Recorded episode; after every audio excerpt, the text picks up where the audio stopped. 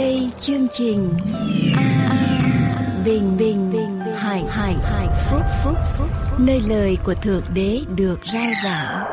Vì nhân loại sống chẳng phải chỉ nhờ vật chất mà thôi mà còn nhờ mọi lời phán ra từ miệng thượng đế toàn năng.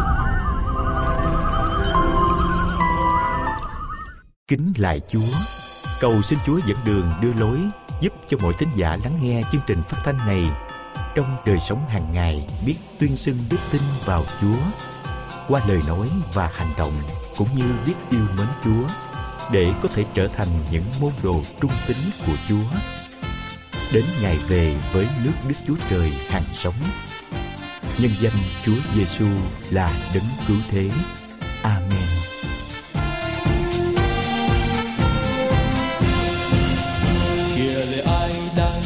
Gào trong bao tố tham thiết chiếu sáng ra chiếu sáng ra. Kia hồn ai đang mong chờ ơn cứu vớt đôi đến chiếu sáng ra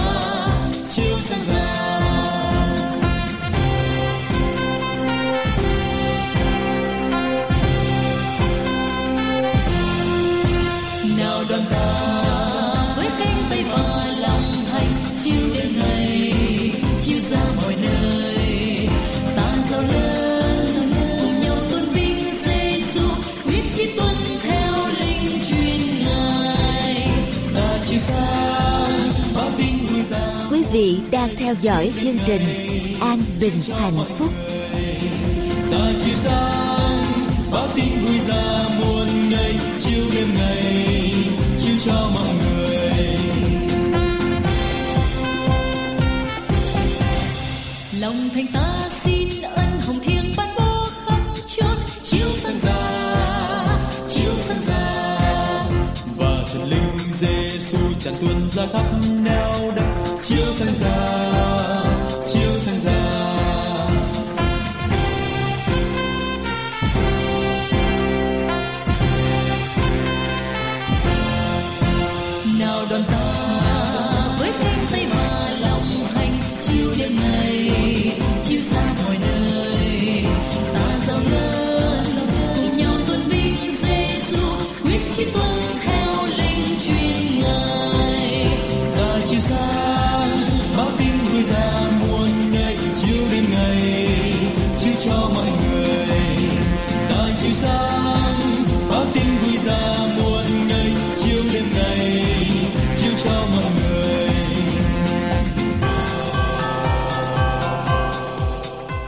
là chương trình an bình hạnh phúc.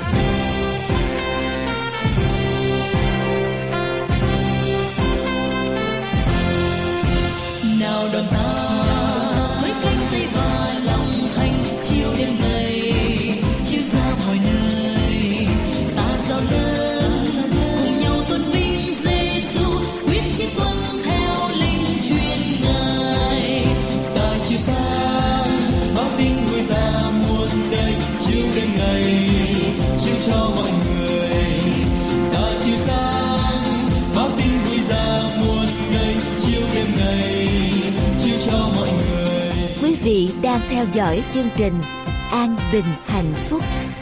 Ta chiếu sáng báo tin vui ra muôn ngày, chiều đêm ngày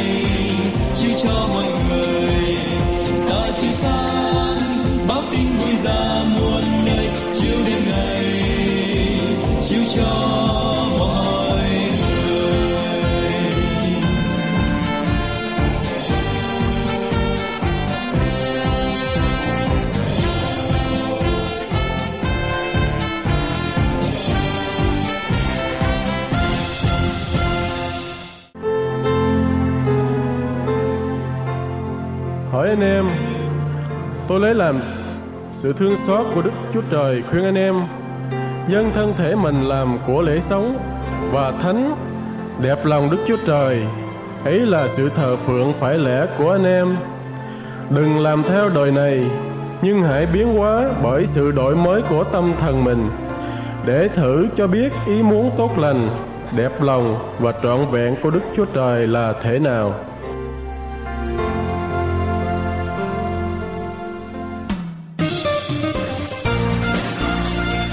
Mời quý vị nghiên cứu thêm về đấng tạo hóa và thánh kinh qua địa chỉ mạng tại anbinhhạnhphúc.com anbinhhạnhphúc.com hay điện thoại số 1888 901 4747 1888 901 4747 Chân thành cảm tạ quý vị Kính mời quý vị tiếp tục theo dõi chương trình An Bình Hạnh Phúc hôm nay.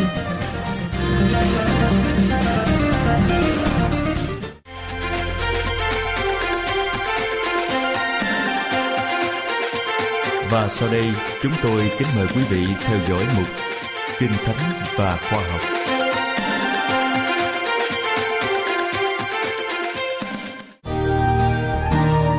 Kính thưa quý vị, cứu rỗi có nghĩa là giải thoát khỏi một tình trạng hiểm nghèo hoặc không được như ý. Trong thần học, sự cứu rỗi là một ý niệm trừu tượng có ý nghĩa đặc biệt quan trọng.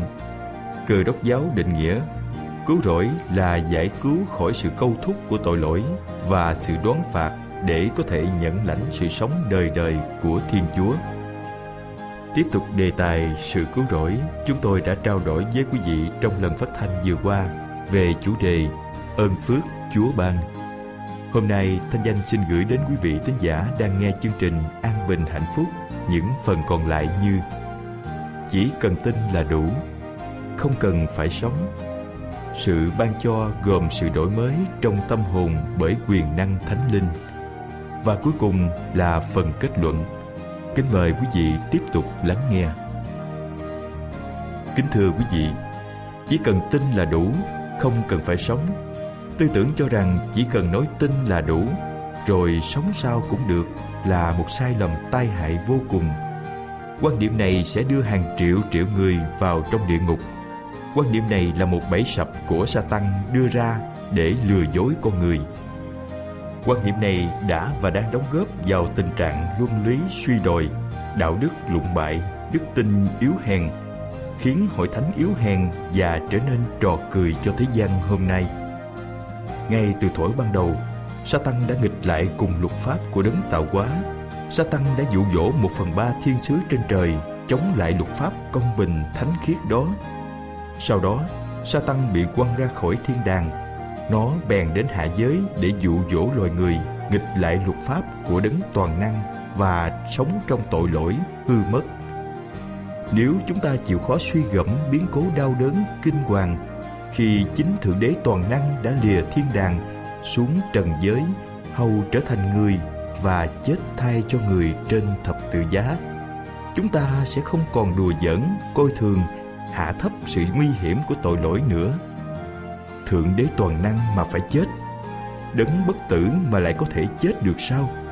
Một vị nguyên thủ của toàn thể vũ trụ đầy quyền năng lại tình nguyện để chết trên thập tự giá vì tội lỗi con người một tư tưởng, một sự kiện không thể nào thấu hiểu được. Có suy gẫm điều này, chúng ta mới quý sự cứu rỗi mà chúa ban cho loài người. Và chúng ta sẽ không còn coi thường sự ghê tởm của tội lỗi. Chúng ta sẽ thấy thái độ của đấng toàn năng như thế nào đối với tội lỗi. Chúng ta sẽ không còn nhân nhượng, dung túng, bắt tay với tội lỗi nữa. Chúng ta hãy suy ngẫm những câu kinh thánh sau. Đức Chúa Giêsu dạy chúng ta đừng bao giờ bắt tay nhân nhượng, dung túng hay thương thuyết với tội lỗi. Ngài phán: Khốn nạn cho thế gian vì sự gây nên phạm tội, vì sự gây nên phạm tội phải có, song khốn nạn thay cho ai là kẻ gây nên phạm tội. Nếu tay hay là chân ngươi làm cho ngươi xa vào tội lỗi, hãy chặt và ném nó cho xa ngươi đi, vì thà ngươi què chân hay là cục tay mà vào nơi hàng sống còn hơn là đủ cả hai tay hay là hai chân mà bị quăng vào lửa đời đời. Nếu con mắt ngươi làm cho ngươi xa vào tội lỗi, thì hãy móc và ném cho xa ngươi đi, vì thà ngươi một mắt mà vào nơi hàng sống, còn hơn là đủ hai mắt mà bị quăng vào lửa địa ngục. Sách Matthew đoạn 18 từ câu 7 đến câu 9 hoặc trong sách Khải Quyền đoạn 3 câu 5 viết như sau Kẻ nào thắng sẽ được mặc áo trắng như vậy, ta sẽ không xóa tên người khỏi sách sự sống và sẽ nhận danh người trước mặt cha ta, cùng trước mặt các thiên sứ ngài. Khi chúng ta tin nhận đức chúa giêsu tên chúng ta được viết vào trong sách sự sống của chiên con. Đức tin không phải chỉ lúc bắt đầu mà là một cuộc chiến, và cuộc chiến đó phải đi cho đến lúc kết thúc nếu bỏ dở nửa chừng, sẽ bị xóa tên ra khỏi sự sống. Chẳng phải hễ những kẻ nói cùng ta rằng, lại chúa lại chúa, thì đều được vào nước thiên đàng đâu, nhưng chỉ kẻ làm theo ý muốn của cha ta ở trên trời mà thôi. Sách Matthew đoạn 7 câu 21 Đấng cứu thế không thể nào vừa cứu chúng ta ra khỏi tội lỗi, rồi Ngài lại để chúng ta tự do sống trở lại trong tội lỗi tức là điều nghịch lại với luật pháp cũng là điều nghịch lại với bổn tánh của Ngài tức bổn tánh công bình và thánh khiết. Chúa không thể nào vừa quỷ phá tội lỗi vừa lập lại tội lỗi trong đời sống của những người mà Ngài đã cứu. Như vậy chẳng khác nào Chúa phạm tội hay phạm luật pháp của Ngài. Dầu vậy, đã biết rằng người ta được xưng công bình chẳng phải bởi các việc luật pháp đâu, bèn là cậy đức tin trong Chúa Giêsu Christ, nên chính chúng tôi đã tin Đức Chúa Giêsu Christ để được xưng công bình bởi đức tin trong đấng Christ, chớ chẳng bởi các việc luật pháp, vì chẳng có ai được xưng công bình bởi các việc luật pháp. Nhưng nếu đang khi chúng tôi tìm cách được xưng công bình trong đấng Christ mà chính chúng tôi bị nhận là kẻ có tội vậy thì đấng Christ chẳng là làm tôi của tội lỗi sao chẳng hề như vậy. Thật thế, nếu tôi lặp lại điều tôi đã phá hủy, thì tôi sẽ tỏ ra chính tôi là người phạm phép. Galati đoạn 2 từ câu 16 đến câu 18 Sứ đồ Phaolô là người cổ vũ cho sự xưng công bình bởi đức tin, chứ không phải bởi vâng theo luật pháp đã tuyên bố. Vậy thì, Tôi chạy chẳng phải là chạy bá dơ, Tôi đánh chẳng phải là đánh gió. Song tôi đãi thân thể tôi cách nghiêm khắc Bắt nó phải phục E rằng sau khi tôi đã giảng dạy kẻ khác Mà chính mình phải bị bỏ chăng Một Corinto đoạn 9 câu 26 câu 27 Một điều nghịch lý Nếu một người chỉ được cứu bởi đức tin trong Đức Chúa Giêsu, tại sao lại bị bỏ lại nếu không đãi thân thể cách nghiêm khắc bắt nó phải phục. Về cuối cuộc đời của mình, sứ đồ Phaolô đã viết: Ta đã đánh trận tốt lành, đã xong sự chạy, đã giữ được đức tin. Trích trong sách 2 Timothy đoạn 4 câu 7.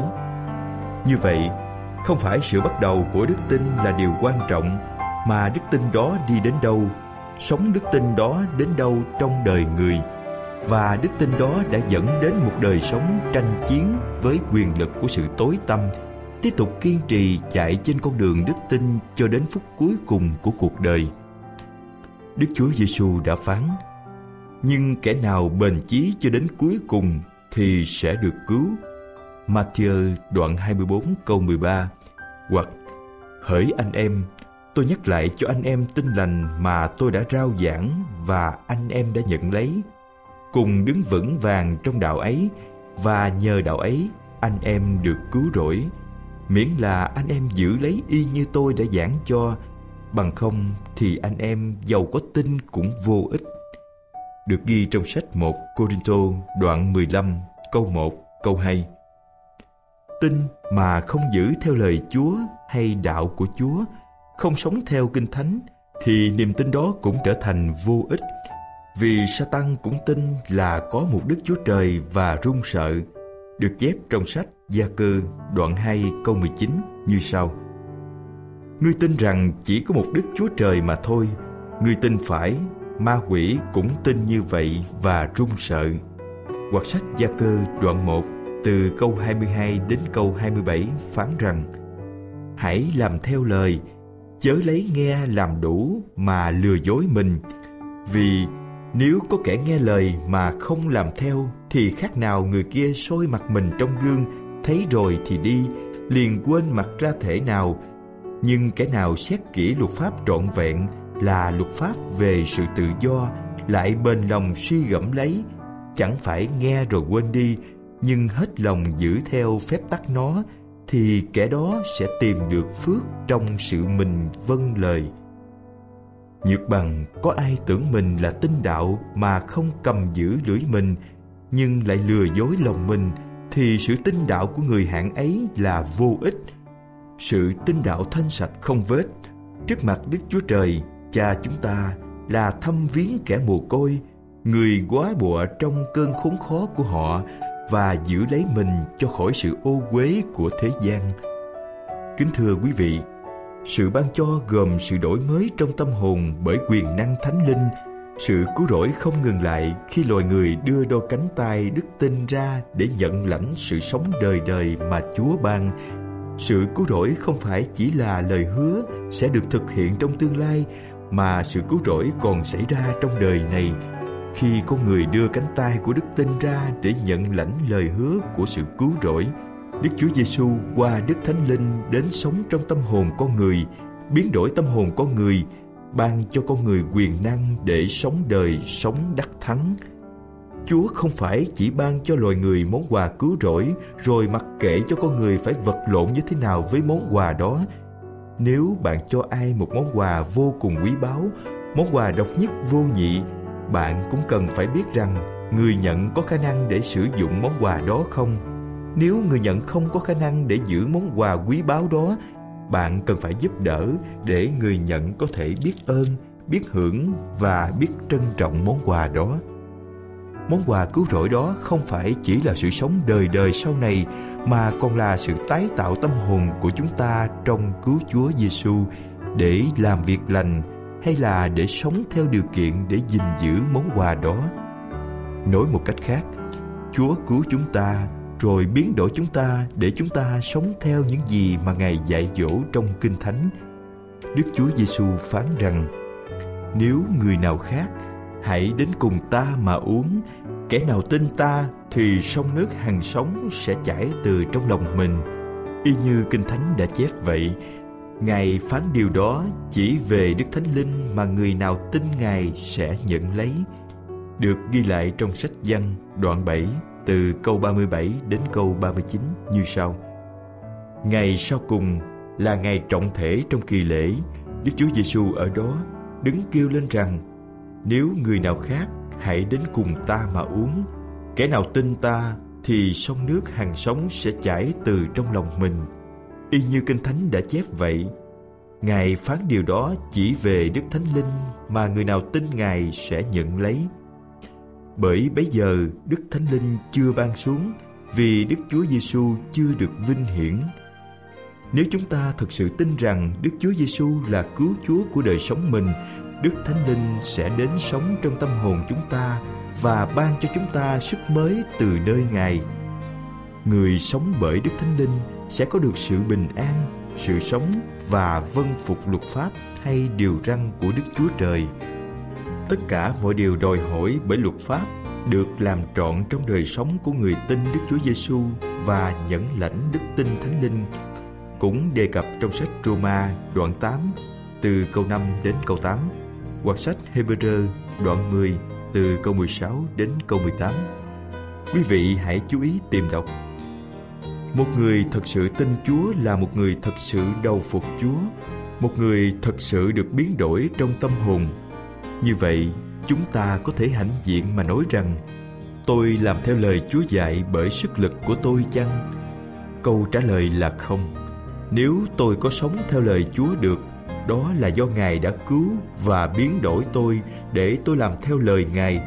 Nếu không có Chúa, chúng ta chẳng làm chi được cả được chép trong sách văn đoạn 15 câu 5. Ta là gốc nho, các ngươi là nhánh. Ai cứ ở trong ta và ta trong họ thì sinh ra lắm trái.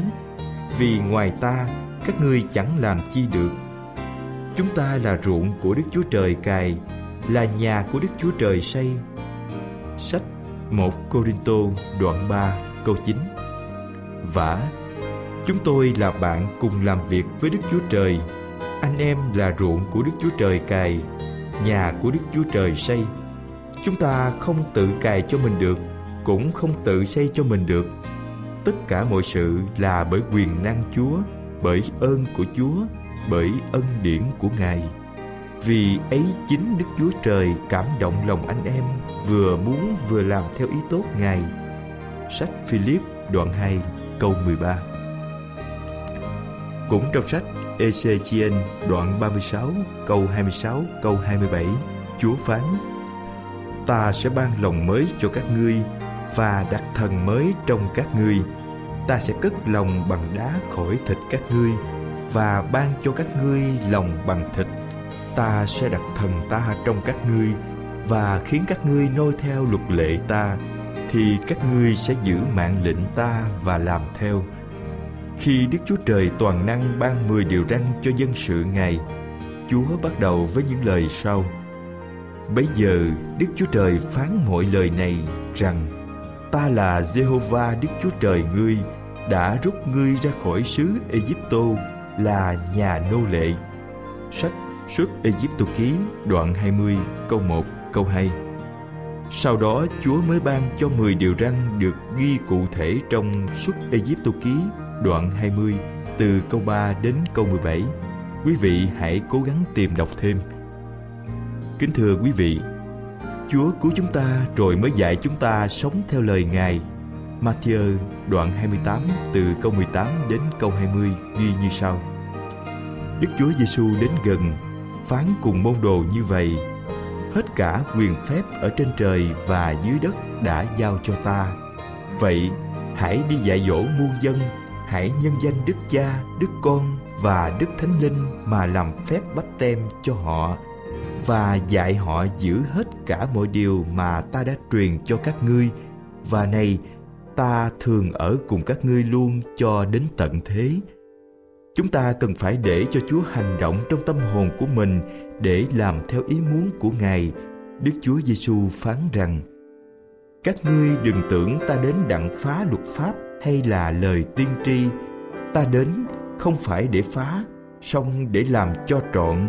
Vì ta nói thật cùng các ngươi đương khi trời đất chưa qua đi, thì một chấm, một nét trong luật pháp cũng không qua đi được cho đến khi mọi sự được trọn vậy, ai quỷ một điều cực nhỏ nào trong những điều răn này và dạy người ta làm như vậy thì sẽ bị xưng là cực nhỏ trong nước thiên đàng còn như ai giữ những điều răn ấy và dạy người ta nữa thì sẽ được xưng là lớn trong nước thiên đàng.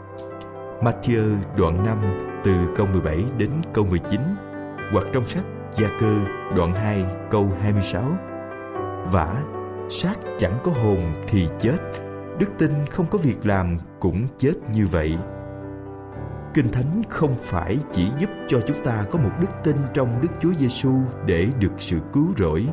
Kinh Thánh còn giúp cho chúng ta trở nên trọn vẹn để làm việc lành mà Chúa đã chuẩn bị cho chúng ta cũng được đề cập trong sách 2 Timôthê đoạn 3 câu 16 câu 17. Đức Thánh Linh dùng Kinh Thánh để thánh hóa đời sống của chúng ta cũng đề cập trong sách Văn đoạn 17 câu 17 Quý vị hãy cố gắng tìm đọc. Kính thưa quý vị, chúng ta không làm điều lành để được cứu, nhưng chúng ta được cứu để làm điều lành. Hãy suy nghĩ điều này, làm tốt để trở nên tốt và trở nên tốt để làm tốt. Điều nào dễ dàng hơn và có lý hơn? Tôi làm được mọi sự nhờ đấng ban thêm sức cho tôi. Sách Philip, đoạn 4 câu 13 Chúa cứu chúng ta, rồi biến đổi chúng ta bởi quyền năng Ngài để chúng ta làm việc lành. Thế giới chúng ta sống đang ở trong thời ly loạn cuối cùng. Thời gian không còn bao lâu nữa. Chúng tôi kêu gọi những ai đọc những dòng chữ này đừng thờ ơ với món quà cứu rỗi mà Chúa ban cho chúng ta. Thời gian không còn nhiều để chúng ta chần chờ, cũng đừng chấp nhận một món quà cứu rỗi nửa chừng mà con người thường dạy đừng để bị lầm lẫn mà sẽ hối tiếc sau này khi gặp Chúa của chúng ta. Một bức tranh nổi tiếng treo trên tường của một bảo tàng viện ở châu Âu. Không một ai biết bức tranh này được treo khi nào. Bức tranh vẽ bàn cờ tướng, chính sa tăng chúa quỷ ngồi một bên.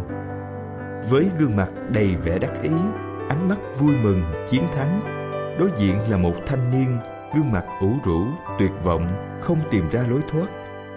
Chủ đề của bức tranh là Chiếu tướng. Ông Paul Murphy là nhà vô địch cờ tướng của Hoa Kỳ trước ông Bobby Fischer đã viếng bảo tàng viện này. Nhà vô địch Paul Murphy đứng đăm chiêu nhìn vào bức hình rất lâu, rất lâu. Rồi trong sự vui mừng, ông la lớn lên.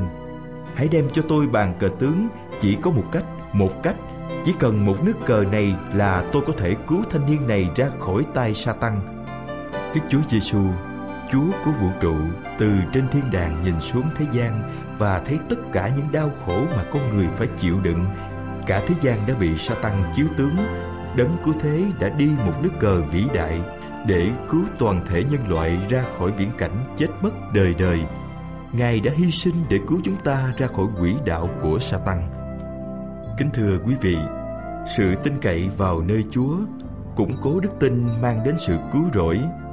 Có quý vị nào chưa phó thác đời mình và tin tưởng gửi gắm sự chăm sóc đời mình cho Đức Chúa chưa? Tin tưởng vào Chúa có nghĩa là chúng ta đến với Ngài từ giờ trở đi cho đến đời đời. Chúng ta muốn Ngài là Chúa của đời sống chúng ta và chỉ có Chúa mới nhận ra và trả lời cho tội lỗi chúng ta. Đức Chúa luôn nhân từ, sẵn sàng đón nhận chúng ta trong bất luận hoàn cảnh nào nếu chúng ta thật lòng xin Ngài ban cho chúng ta đức tin cứu rỗi dẫn đến sự sống đời đời. Cầu mong Đức Chúa Trời chí cao tỏ rõ ban phước lành đến toàn thể quý vị khi nghe chương trình này. Thân ái kính chào quý vị. Hẹn gặp lại quý vị trong chương trình lần sau.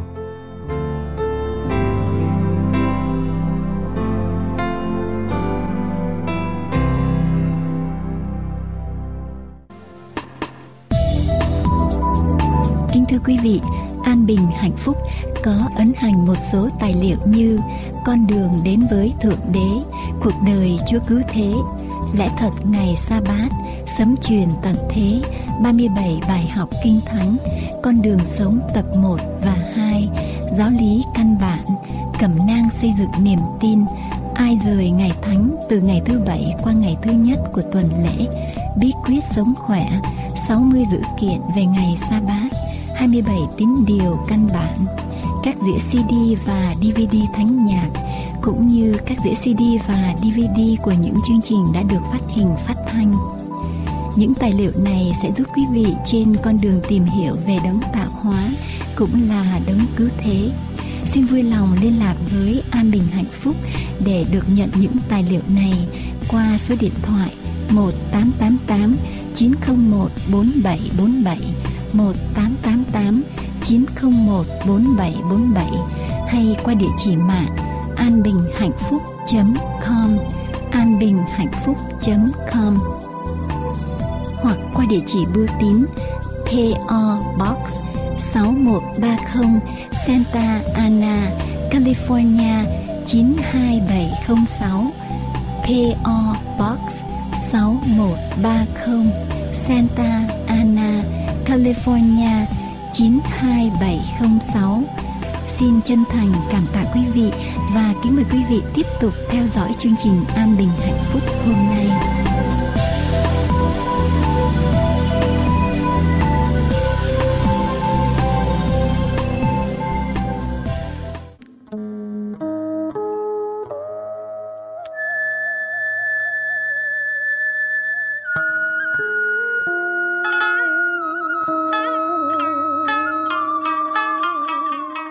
Đây là chương trình An Bình Hạnh Phúc. Thượng Đế vạch sẵn một chương trình. Lời Ngài bày tỏ qua thánh kinh. Tất cả diễn viên được Chúa chọn. Ngài ngài đã tuyên lựa trước khi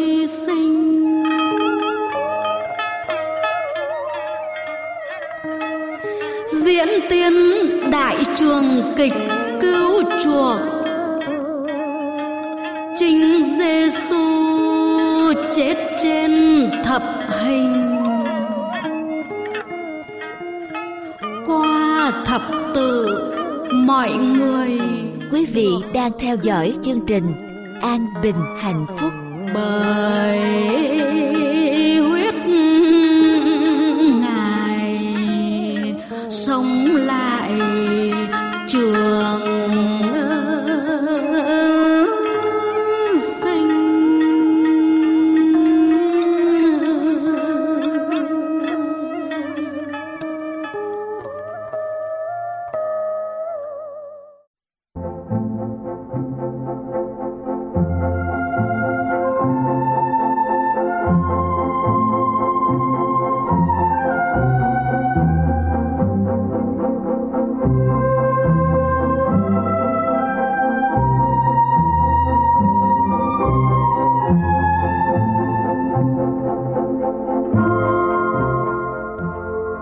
Quý vị lắng nghe lời Chúa dạy trong Kinh Thánh qua phần giảng luận của chương trình phát thanh hôm nay.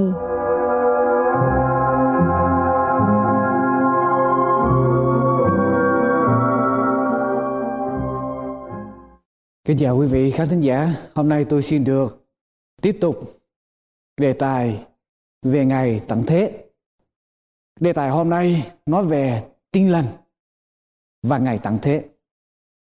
Khi Đức Chúa Giêsu ngồi ở trên núi Olive, ta nhớ lại những bài giảng trước. Cùng với các môn đồ của Chúa rồi các môn đồ của Chúa nhìn xuống cái sự huy hoàng đồ sộ của thành Jerusalem. Và Chúa nói rằng một ngày nào đó sẽ không còn một viên đá nào trên một viên đá nào nữa ở trong thành Jerusalem và tất cả sẽ bị hủy diệt sụp đổ. Các môn đồ của Chúa mới đến hỏi với Chúa rằng xin Chúa cho chúng tôi biết khi nào thì những sự việc đó xảy ra và có điểm gì, cái dấu hiệu gì chỉ về cái sự Chúa sẽ tái lâm, Chúa sẽ trở lại thế giới này và ngày tăng thế ở trong sách Matthew, đoạn 24 câu 3 trở đi Quý vị còn nhớ Matthew, đoạn 24 câu 3 trở đi. Đức Chúa Giêsu mới đáp với các môn đồ của Chúa, hãy giữ kẻ sẽ đến dỗ dành các ngươi. Sẽ có nhiều người mạo danh Chúa để mà đến. Nhiều chuyên tri giả sẽ nổi lên làm nhiều phép lạ để mà dỗ dành. Rồi Chúa nói những cái dấu hiệu khác như là chiến tranh. Sẽ có chiến tranh nổi lên ở trên thế giới. Ở chỗ này, chỗ kia, dân này sẽ dấy lên nghịch cùng dân khác, nước nọ nghịch cùng nước kia. Chiến tranh ở trên thế giới. Rồi sẽ có đói kém ở trên thế giới. Dịch lệ, động đất. Rồi có sự bắt bớ rồi Chúa cũng nói rằng tội ác sẽ gia tăng. Rồi lòng người đạo đức ở trong lòng người sẽ giảm đi vì cớ tội lỗi gia tăng. Và người ta yêu mến tội ác nhiều hơn là yêu mến đạo đức. Người ta muốn thích tội ác thích đến những điều ngoài đời hơn là nghe đến đạo. Nhưng mà Chúa nói rằng dù có động đất xảy ra, dù có đói kém, dù có dịch lệ, dù có tiên tri giả nổi lên để mà mạo danh ta xưng là đấng cứu thế, làm phép lạ để mà dụ dỗ nhiều người. Dù có chiến tranh bất cứ sự việc gì xảy ra thì Chúa nói tất cả những điều đó chỉ là đầu tai hại mà thôi. Chứ chưa phải là cuối cùng. Ở trong Matthew đoạn 24. Tất cả những điều đó chỉ là đầu tai hại. Bắt đầu mà thôi, nhưng ngày tận thế chưa đến. Và chúng ta nếu quý vị đọc ở trong Matthew đoạn 24 câu thứ 14.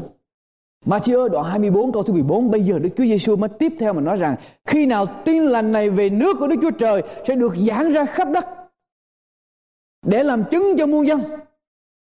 Lúc bây giờ, sự cuối cùng, hai ngày tận thế, sẽ đến.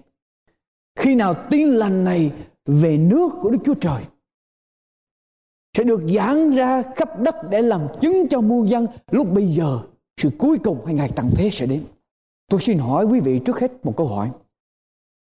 Tin lành, hay là tin mừng, hay là phúc âm, bất cứ danh từ nào quý vị dùng có nghĩa là gì? Tin lành là gì? Tin mừng là gì? Phúc âm là gì? thật sự có ý nghĩa gì khi Chúa nói rằng tin lành này về nước của Đức Chúa Trời sẽ được giáng ra khắp đất. Tin lành của Chúa bao gồm sáu cái lĩnh vực. Tin lành của Chúa bao gồm sáu lĩnh vực. Nó gồm có sáu lĩnh vực. Thứ nhất tin lành khi chúng ta nói đến tin lành hay tin mừng hay là phúc âm là nói đến cuộc đời của Đức Chúa Giêsu, Chúa giáng sinh, Chúa làm người để mà cứu con người. Lĩnh vực thứ hai của tin lành là sự dạy dỗ của Chúa. Cái lĩnh vực thứ ba của tin lành là nước thiên đàng ở trong lòng của chúng ta hiện bây giờ và nước thiên đàng sẽ đến ở trong tương lai là cái nước thật sự nước vinh hiển. Cái lĩnh vực thứ tư của tin lành là sự cứu rỗi cho tội nhân. Con người sẽ nhờ cái điều gì để mà được cứu? Sẽ đến được với Chúa bằng cái phương pháp nào để con người được cứu để đến với Chúa? Và cái lĩnh vực thứ năm của tiên lành là sa tăng. Sa tăng hay là chúa quỷ, hay là nguồn gốc của tội lỗi. Là cái kẻ đi dỗ dành thiên hạ và tội lỗi sẽ bị hủy diệt ở trong tương lai. Và cái lĩnh vực cuối cùng của tiên lành là nước của Chúa sẽ được thiết lập ở trên thế giới này. Ở trong tương lai, sau ngày Chúa tay lòng. Sáu lĩnh vực của tiên lành. Nếu chúng ta thiếu một ở trong sáu lĩnh vực đó, không còn là tiên lành sự dạy dỗ của Chúa, cuộc đời của Đức Chúa Giêsu sự dạy dỗ của Đức Chúa Giêsu nước thiên đàng hiện tại ở trong lòng, cõi lòng của chúng ta, và nước sẽ đến ở trong tương lai, sự cứu rỗi cho tội nhân sa tăng và tội lỗi sẽ bị hủy diệt ở trong tương lai, và nước Chúa sẽ được thiết lập ở trên thế giới này đó là tiền lành bao gồm tất cả trước khi tôi nói đến ý nghĩa của tin lành thêm nữa tôi muốn đi đến một cái vấn đề trong cái giây phút này Kinh Thánh cảnh cáo chúng ta coi chừng có hai loại tin lành giả dối. Quý vị có biết không? Sẽ có rất là nhiều người đi ra nói rằng tôi giảng tin lành. Tôi giảng phúc âm. Tôi giảng tin mừng. Nhưng hãy cẩn thận coi chừng có hai loại tin lành giả dối, phúc âm giả dối. Ở trong sách Galati đoạn 1 câu 8 đến câu thứ 9 Galati đoạn 1 câu 8 đến câu 9 nói rằng, Nhưng nếu có ai hoặc chính chúng tôi, Hoặc là các thiên sứ ở trên trời, Truyền cho anh em một cái tin lành nào Khác với cái tin lành mà chúng tôi đã truyền cho anh em, Thì người ấy đáng bị anathem Tức là rúa xả Tức là dứt phép thông công. Từ bỏ đi. Tôi đã nói rồi, Nay nói một lần nữa, Nếu có ai truyền cho anh em một cái tin lành Khác với cái tin lành Mà anh em đã nhận, Thì người ấy đáng bị anathem Bị rúa xả cái tin lành thật sự mà Phaolô truyền cho hội thánh Galati là gì, thưa quý vị? Ở trong sách Galati đoạn 2 câu thứ 16 Kinh Thánh sách Galati đoạn 2 câu thứ 16 nói rằng, dầu vậy, đã biết rằng người ta được xưng công bình chẳng phải bởi các việc làm của luật pháp đâu, bằng là cậy đức tin ở trong Đức Chúa Giêsu Christ nên chính chúng tôi đã tin Đức Chúa Giêsu Christ để được xưng công bình bởi đức tin ở trong Đấng Christ chứ chẳng phải bởi các việc làm theo luật pháp, vì chẳng có ai được xưng công bình bởi các việc làm theo luật pháp. Nói một cách khác, cái tin lành giả dối mà người ta sẽ giảng ra. Người ta sẽ nói với con người rằng hãy cậy việc làm, nhờ việc làm, nhờ điều thiện để mà được cứu, để mà đến với thiên đàng, để mà đến với Thượng Đế toàn năng. Miễn sao tôi làm lành thì tôi có thể đến được với lại Thượng Đế toàn năng. Tôi sẽ tìm được cái sự cứu rỗi cho linh hồn của tôi sau này. Đó là cái tin lành giả dối. Và Phaolô nói rằng không ai có thể nhờ việc làm, cậy việc làm, cậy điều thiện, cậy việc làm theo luật pháp mà tìm được cái sự cứu rỗi. Cái sự cứu rỗi chỉ đến khi chúng ta tin nhận Đức Chúa Giêsu Christ. Huyết báo của Ngài lau sạch tội của chúng ta và chúng ta được xưng công bình. Có nghĩa là Chúa coi như chúng ta vô tội ở trước mặt Chúa. Thượng đế toàn năng coi như chúng ta vô tội ở trước mặt Ngài nhờ huyết của con Ngài để chúng ta được cứu. Cho nên cái tin lành giả dối thứ nhất mà chúng ta cần phải biết là cậy việc làm để mà được cứu. Kinh Thánh không hề dạy cho chúng ta biết cậy việc làm để được cứu. Có nhiều người dạy cái tin lành giả dối nói rằng làm theo luật pháp. Làm phép các bì để được xưng công bình, để được thánh sạch ở trước mặt Chúa. Tức là cậy việc làm để đến với Thượng Đế. Nhưng Kinh Thánh nói rằng không ai có thể tìm được sự cứu rỗi bằng cách vâng theo lời của Chúa dạy. Dù rằng vâng lời tất cả chỉ một phần, vâng lời tất cả hay chỉ một phần ở trong kinh thánh này, cũng không thể nào làm cho trọn được. Cái tiêu chuẩn lý do tại sao thưa quý vị, cái tiêu chuẩn của Chúa đưa ra quá thánh thiện. Cái tiêu chuẩn thánh thiện của Chúa quá cao. Vì dù con người bởi sức mình có tốt đến đâu cũng không hội đủ cái tiêu chuẩn thánh thiện mà Chúa đã đưa ra. Cái tiêu chuẩn của Chúa đưa ra tiêu chuẩn đạo đức của Chúa quá cao và con người của chúng ta bởi sức bền không có thể hội đủ được cái tiêu chuẩn đó. Cái hành động của chúng ta bị vắng động bởi cái sự ích kỷ, bởi cái sự kiêu ngạo ở trong lòng của chúng ta, thưa quý vị. Chúng ta có thể làm việc thiện, chúng ta có thể làm điều lành để mà có lợi cho ta. Hoặc là có lợi ở trong đời này, hoặc là chúng ta được phước. Hoặc là có lợi ở trong đời sau, để chúng ta được cứu. Cho nên Chúa không chấp nhận cái điều thiện mà chúng ta làm. Ví dụ như tay của tôi, dính mực bất cứ cái gì tôi đụng vào cũng bị vấy mực hết, bị dơ hết. Lòng của tôi bị ích kỷ, lòng của tôi kiêu ngạo, cho nên những gì tôi làm nó sẽ vẫn đục bởi cái ích kỷ, bởi cái sự kiêu ngạo trong lòng. Cho nên Chúa không chấp nhận cái việc thiện của chúng ta để mà được lên thiên đàng, để mà được sự cứu rỗi. Cái phương pháp để mà nhận sự cứu rỗi, sự cứu rỗi là một sự ban cho của Đức Chúa Trời. Bởi đức tin chúng ta nhận được cái sự công bình của Đức Chúa Giêsu mặc vào ở trong chúng ta bởi đức tin mà chúng ta nhận được cái ân điển của Chúa để mà xóa bỏ tội lỗi của chúng ta. Ephesos đoạn 2 câu số 8 và ấy là nhờ ân điển bởi đức tin mà anh em được cứu. Ấy là nhờ ân điển bởi đức tin mà anh em được cứu điều đó không phải đến từ anh em, bằng là sự ban cho của Đức Chúa Trời. Ấy chẳng phải bởi việc làm đâu, hầu cho không ai khoe mình. Cho nên quý vị đã thấy được cái tin lành giả dối thứ nhất là khi con người cậy việc làm để mà được sự cứu rỗi, để mà đến với thượng đế và sự cứu rỗi chỉ là sự ban cho của Đức Chúa Trời toàn năng bởi đức tin của chúng ta ở trong Đức Chúa Giêsu. Nhưng mà từ cái điểm này nó dẫn đến cái tin lành giả dối thứ hai. Cái tin lành giả dối thứ hai. Vì người ta áp dụng sai lầm. Vì người ta quá lạm dụng. Vì người ta không hiểu thấu kinh thánh. Hay một lý do nào đó đã dẫn đến một cái sự tin sai lầm rằng một khi tội nhân đã tin nhận Chúa và nhận được cái sự công bình của Chúa vào trong cuộc đời rồi, thì tội nhân đó được hoàn toàn sự cứu rỗi. Bây giờ họ không cần phải làm điều lành nữa. Họ không cần phải làm điều thiện, họ không cần phải sống cho Chúa nữa. Họ phải không còn sống, họ không cần phải sống theo cái tiêu chuẩn của Chúa đưa ra nữa. Những người này họ không thấy được cái kết quả của sự xưng công bình những người này họ không thấy được một cái đời sống vâng theo Chúa là quan trọng Họ quay mất quyền phép của Đức Thánh Linh. Họ tưởng rằng một khi tin rồi là đủ và không cần phải bày tỏ cái đức tin đó qua hành động. Roma đoạn 8 câu 5 đến câu số 8.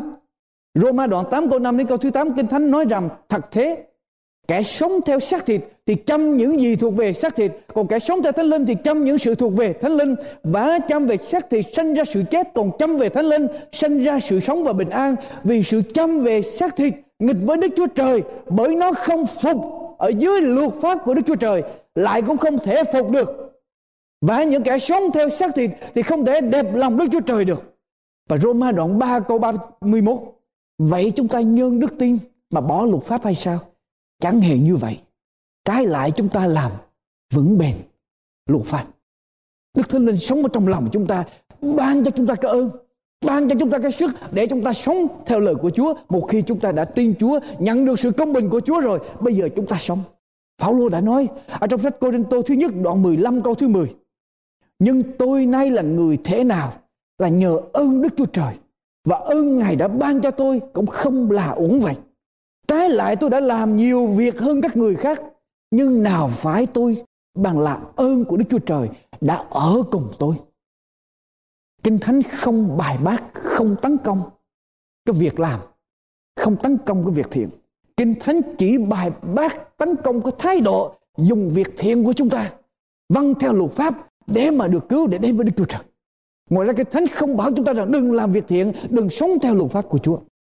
Chúng ta phân biệt hai điều đó. Luật pháp có vai trò của luật pháp và ân điển của Chúa có vai trò ân điển của Chúa. Luật pháp cho tôi thấy tội và một khi tôi thấy tội, tôi chạy đến để tôi cầu xin cái ân điển của Chúa để xóa tội cho tôi. Nếu như vậy, sau khi tôi đã cầu xin ân điển của Chúa rồi, tôi sẽ bỏ luật pháp cho? Không hề như vậy. Ví dụ như quý vị có tấm gương và cái tấm gương đó quý vị soi mặt thấy mặt mình dơ. Quý vị có lấy cái tấm gương xuống để mà chà lên mặt mình cho sạch mặt mình được không? Cái tấm gương là luật pháp của Chúa. Luật pháp của Chúa chỉ cho tôi biết tôi có tội. Và sau khi tôi biết tôi có tội rồi tôi làm gì? Sau khi tôi nhìn cái gương tôi biết mặt tôi dơ, tôi sẽ đến lấy, lấy nước để mà lau sạch mặt tôi. và sau khi tôi lấy nước lau sạch mặt tôi rồi tôi làm gì với cái gương đó có phải tôi đập cái gương để mà bỏ cái gương đi chăng hay là tôi giữ cái gương đó để mỗi ngày tôi nhìn vào trong cái gương đó và tôi biết tôi có dơ hay là sạch như thế nào để tôi dùng lấy nước để mà lau sạch mặt tôi cho nên, thưa quý vị, ăn điển và luật pháp phải đi đôi với nhau. Đó là cái tin lành trọn vẹn.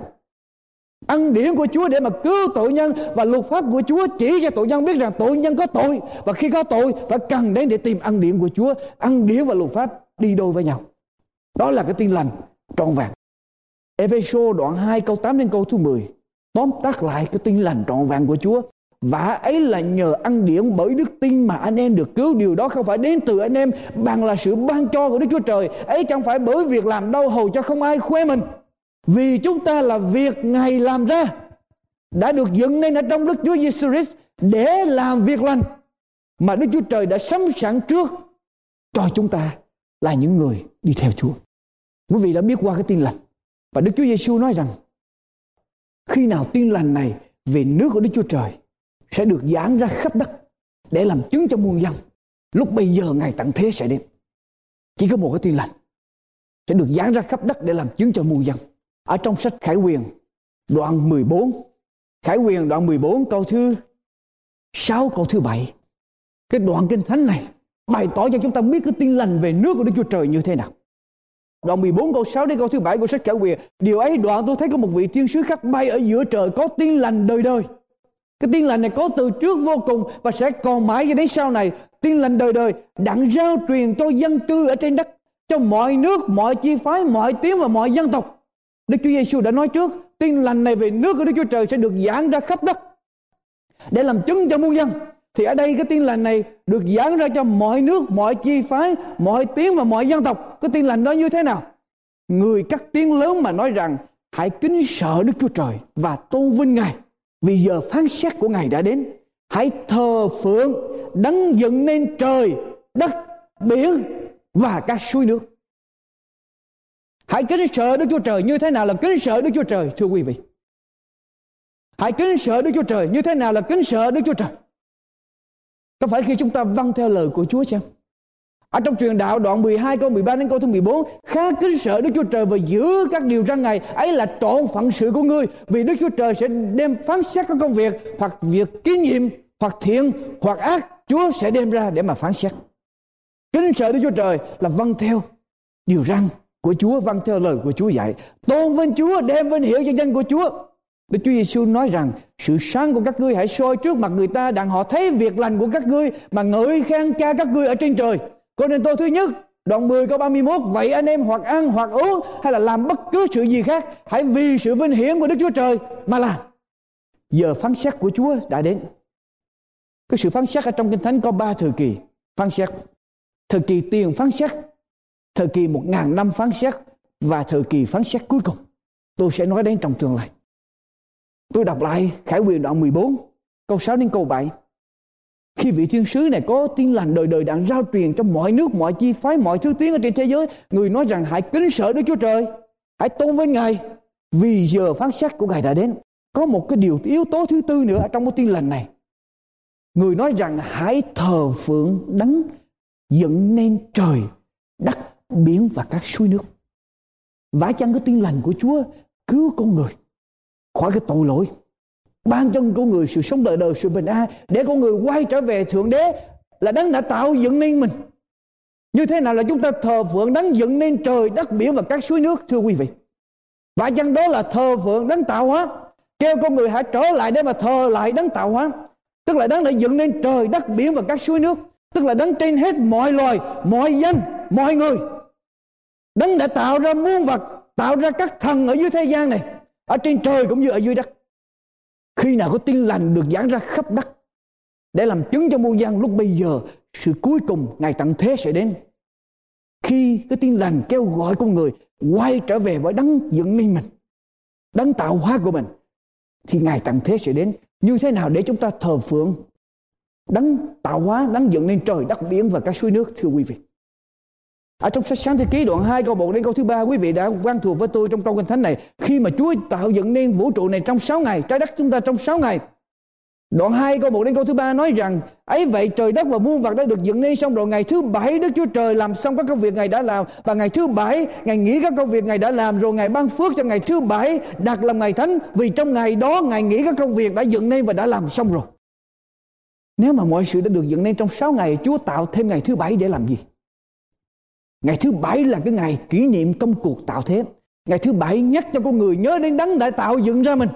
Cho nên khải quyền mới bảo chúng ta hãy thờ phượng đấng dựng nên trời, đất, biển và các suối nước, tức là đấng tạo hóa ở trong suốt Ê ký đoạn 20 câu 8 đến câu thứ 11 tức là điều răn thứ tư Chúa nói rằng hãy nhớ ngày nghỉ đang làm nên ngày thánh Ngươi hãy làm hết công việc của mình trong 6 ngày, Nhưng ngày thứ bảy là ngày nghỉ của Jehovah Đức Chúa Trời ngươi trong ngày đó ngươi, con trai, con gái, tôi trai, tớ gái, súc vật của ngươi Hoặc khách ngoại bang ở trong nhà ngươi Đều chớ làm công việc gì hết Vì trong sáu ngày, Đức Giê-hô-va đã dựng nên trời đất biển và muôn vật ở trong đó qua ngày thứ bảy, ngày nghỉ. Vậy nên Đức Giê-hô-va đã ban phước cho ngày nghỉ và đặt làm ngày thánh.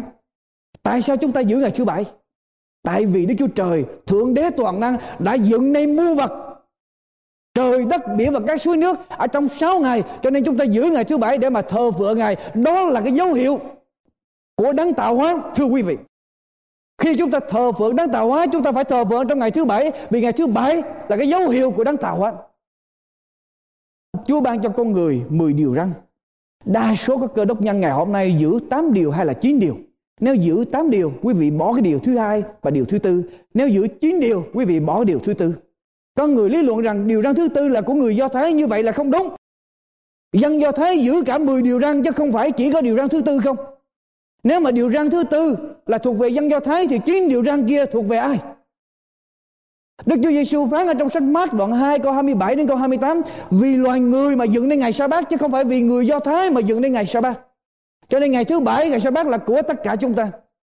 Và ngày sa bát có từ buổi sáng thế, chứ không phải chỉ cho dân Do Thái mà thôi. Thành ngữ Việt Nam có câu nói như sau. Cây có cội, Nước có nguồn, con người có gốc. Cây có cội, nước có nguồn, con người có gốc. Ai cũng muốn đi tìm về tổ tông của mình, nguồn gốc của mình.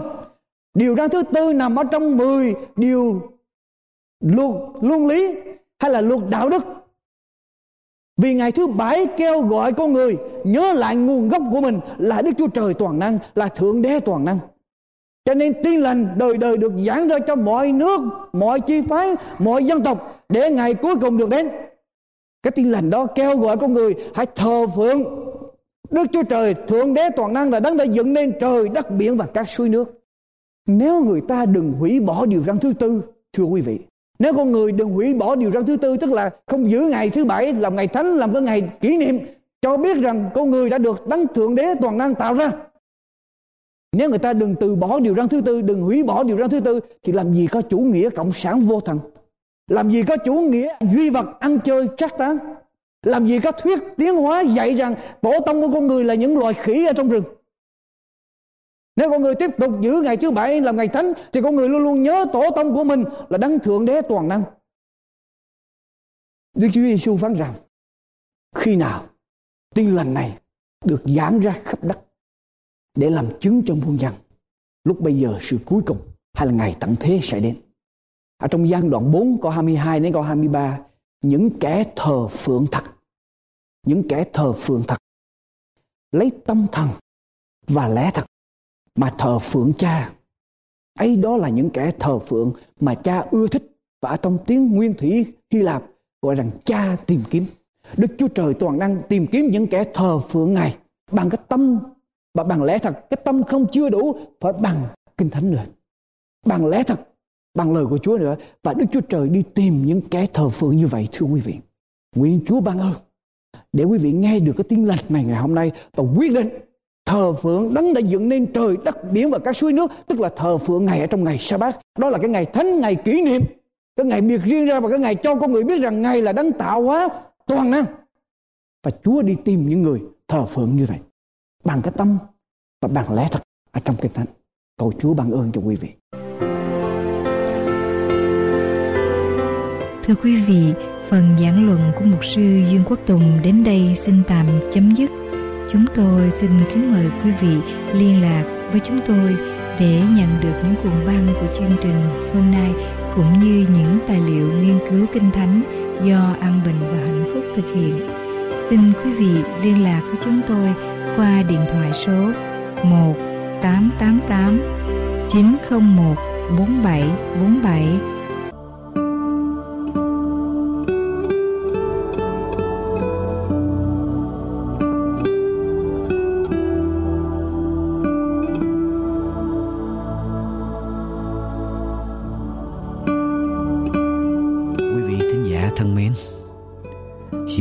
nhớ viết cho chúng tôi đôi dòng, cho chúng tôi biết về cảm xúc của quý vị khi theo dõi chương trình. Chúng tôi biết chương trình còn nhiều sơ sót. Xin quý vị thính giả niệm tình tha thứ cho. Chúng tôi thực hiện chương trình bởi lòng yêu thương Chúa và bởi sự cảm động của Đức Thánh Linh của Chúa với niềm mong ước rằng nhiều người sẽ biết được danh của Ngài và sự cứu rỗi của Chúa. Chúng tôi mong rằng quý vị nhận được, cảm nhận được cái tấm lòng của chúng tôi khi quý vị lắng nghe chương trình. Cầu Chúa ban ơn ở trên quý vị và xin đừng quên giới thiệu chương trình cho bạn hữu, cho bà con của mình. Và đồng thời nếu quý vị chưa viết cho chúng tôi xin viết cho chúng tôi đôi dòng chỉ đôi dòng thôi. Cho chúng tôi biết địa phương mà quý vị đang theo dõi chương trình. Mỗi lá thư của quý vị là một sự khích lệ vô cùng lớn lao cho tinh thần của anh chị em chúng tôi ở trong ban thực hiện. Nguyện cầu đức chúa trời toàn năng ban ơn ở trên đời sống của quý vị và gia quyến. Và ơn phước của ngài tuôn tràn trong đời sống mỗi ngày của quý vị.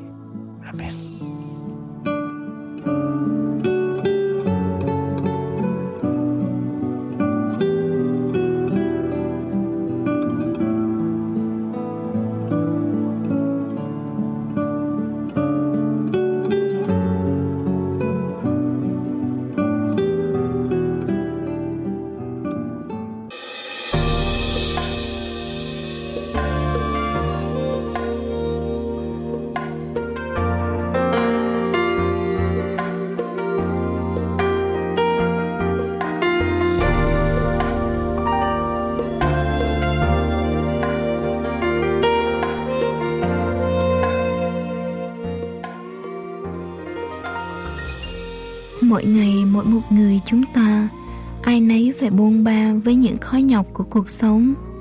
Mục sư dương quốc tùng và toàn ban an bình và hạnh phúc luôn luôn cầu nguyện chúa ban ơn thêm nhiều trên chương trình. Hầu cho chương trình đem đến cho quý vị những sự an lành để xoa dịu đi những khó nhọc của cuộc sống. Chúng tôi xin cảm tạ quý vị đã lắng nghe chương trình và hằng mong nhận được những cánh thư từ quý vị. Địa chỉ liên lạc xin quý vị gửi về An Bình và Hạnh Phúc Radio PO Box 6130 Santa Ana, California 92706 PO Box 6130 Santa Ana, California 92706